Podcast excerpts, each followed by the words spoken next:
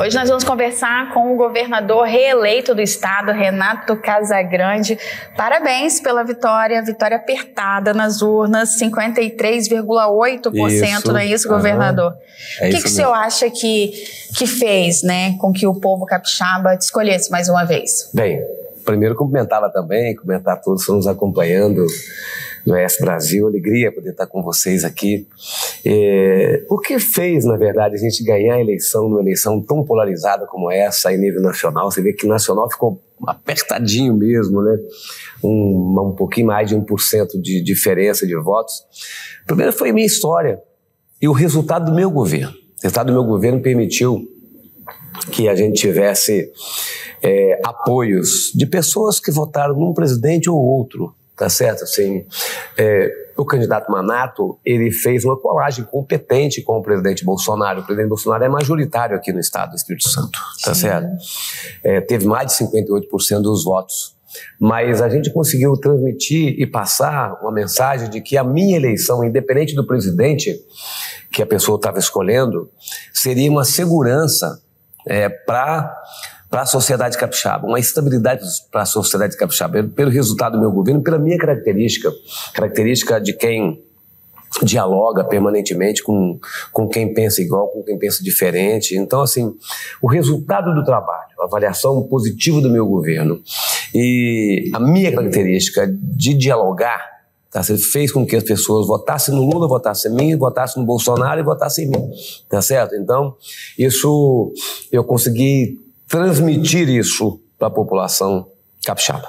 Bom, e essa característica de dialogar vai continuar no próximo mandato? Porque nós vemos assim, né, que a situação ela está polarizada também nas bancadas, né, tanto na uhum. bancada federal quanto na bancada aqui capixaba. Essa característica é o que a gente pode esperar para o próximo mandato também? Sim, é o que pode esperar para o próximo mandato também e muito mais, muito mais, né, do que fortalecendo muito mais essa característica. Agora já no meu governo atual, mas no próximo. Até porque eu quero ajudar o presidente Lula a pacificar o Brasil. E eu quero ajudar o Espírito Santo a ter um ambiente também de paz, de harmonia, de diálogo. Assim, nós temos que sair desse momento assim, de, de enfrentamento permanente, de briga permanente, e às vezes por coisas que não, que não, tem, não tem lógica. A pessoa chama o outro de comunista, não sei o quê, assim, nem, as pessoas nem sabem o que é isso, tá certo?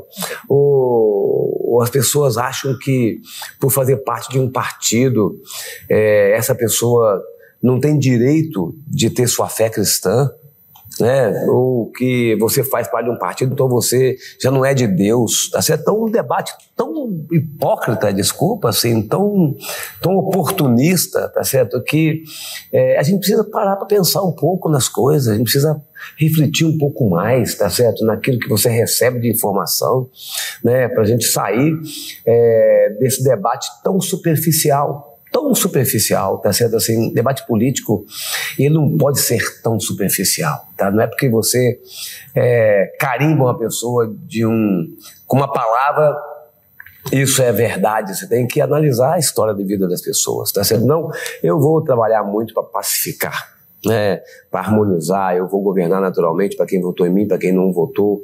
Então, todo mundo que tiver boa intenção, todo mundo que tiver capacidade de colaborar para a gente organizar cada vez mais esse Estado e prestar serviço, vai ter vez e voz comigo. Só não terá vez e voz comigo os violentos, os produtores de fake news, tá certo? Assim, as pessoas que usam de mentira, né, e que querem ficar nessa briguinha boba, essas pessoas não terão vez comigo, mas todo mundo que votou ou não votou em mim, mas tiver a intenção de ajudar esse Estado, vai ter muita vez comigo. Bom, e assim, com a sua experiência, né, o senhor já viu que o que, que for, foram esses outros quatro anos de mandato, como é que o senhor avalia, o que, que vai ser o seu maior desafio daqui para frente nos próximos quatro anos? Bem, nós temos, assim, desafios que se mantêm para nós aqui no Estado, tá certo? Assim, o primeiro desafio é esse, é unir o Espírito Santo, tá? Em torno de um projeto local, tá? Esse é o nosso primeiro desafio. O outro desafio é o desafio da gente recuperar cada vez mais nossa posição na área da educação. Considero isso muito importante para um Estado que quer ser um Estado próspero, é, que tem oportunidade para todo mundo. Educação é o caminho que a gente tem, mais curto, mais fácil. Então, eu vou intensificar todas as nossas ações na área da educação. Ao mesmo tempo, assim, que a minha continuidade no governo, né, continuo governador, mas é um próximo governo, é um outro governo, nova equipe, novos desafios.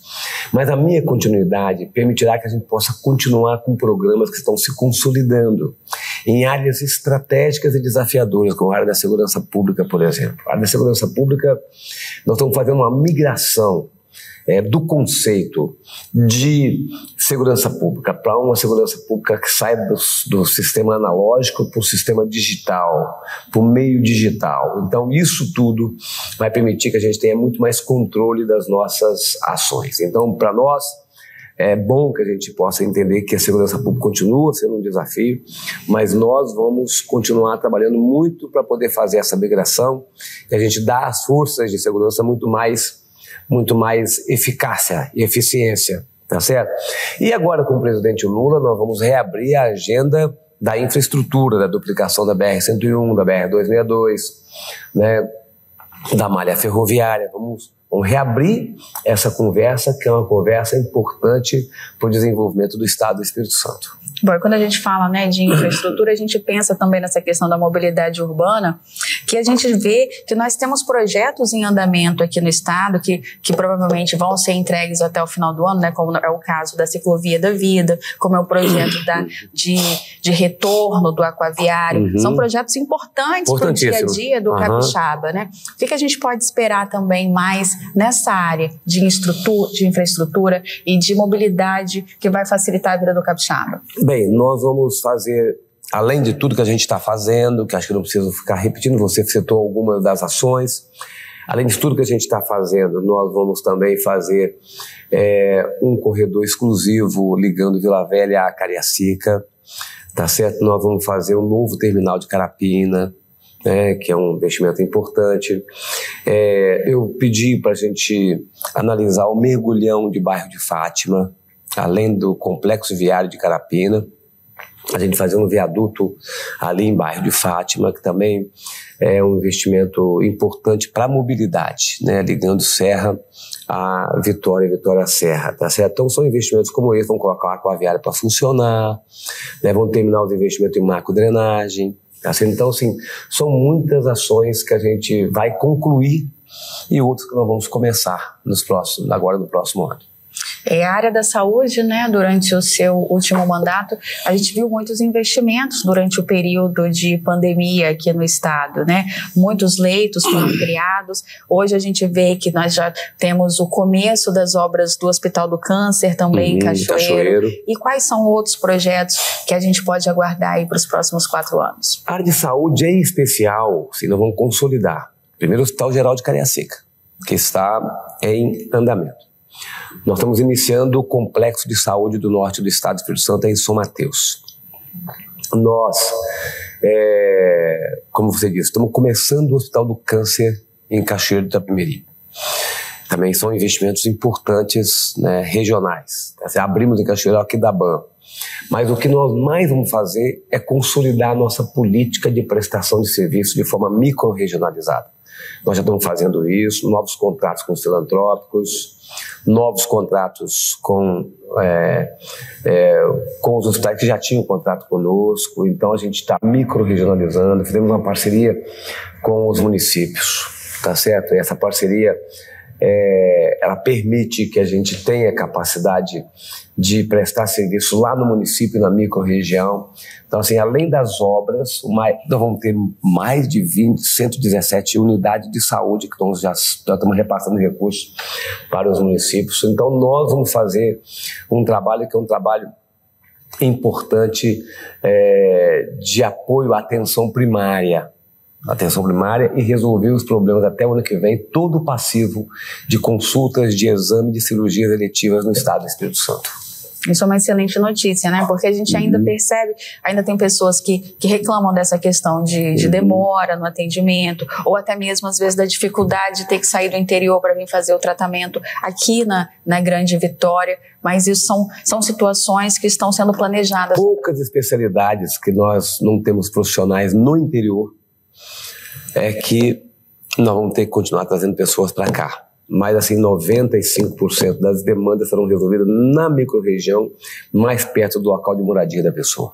Esse apoio também, né, que o senhor recebeu, que nós vimos que a grande maioria dos prefeitos do Espírito Santo apoiaram a sua reeleição e essa essa aproximação também já é um bom sinal de diálogo Sim. e de bom de bons investimentos nos municípios. A maioria, a maioria do, dos prefeitos apoiou a minha candidatura. Isso é importante. E assim, nós já temos uma parceria forte com com, com os municípios, vamos intensificar essa parceria, porque se aproximar o serviço lá da pessoa, lá no município, é muito importante. A gente, dos 78, 73 prefeitos estiveram comigo, é, mas quem não esteve comigo, eu, eu, eu, eu vou tocar minha vida para frente, tá certo? Apoiar o que me interessa é apoiar o cidadão do município. Eu não estou apoiando o prefeito, na verdade, eu estou apoiando é o cidadão que mora no município. Então, independente de ter ficado comigo ou não ter ficado comigo, o cidadão do município vai receber o recurso do governo do estado. Bom, governador, desejo que seja mais um mandato, mais quatro anos de muito progresso, de muita evolução aqui no Espírito Santo. Muito obrigado. Obrigado pela oportunidade de falar com vocês. Tudo de bom.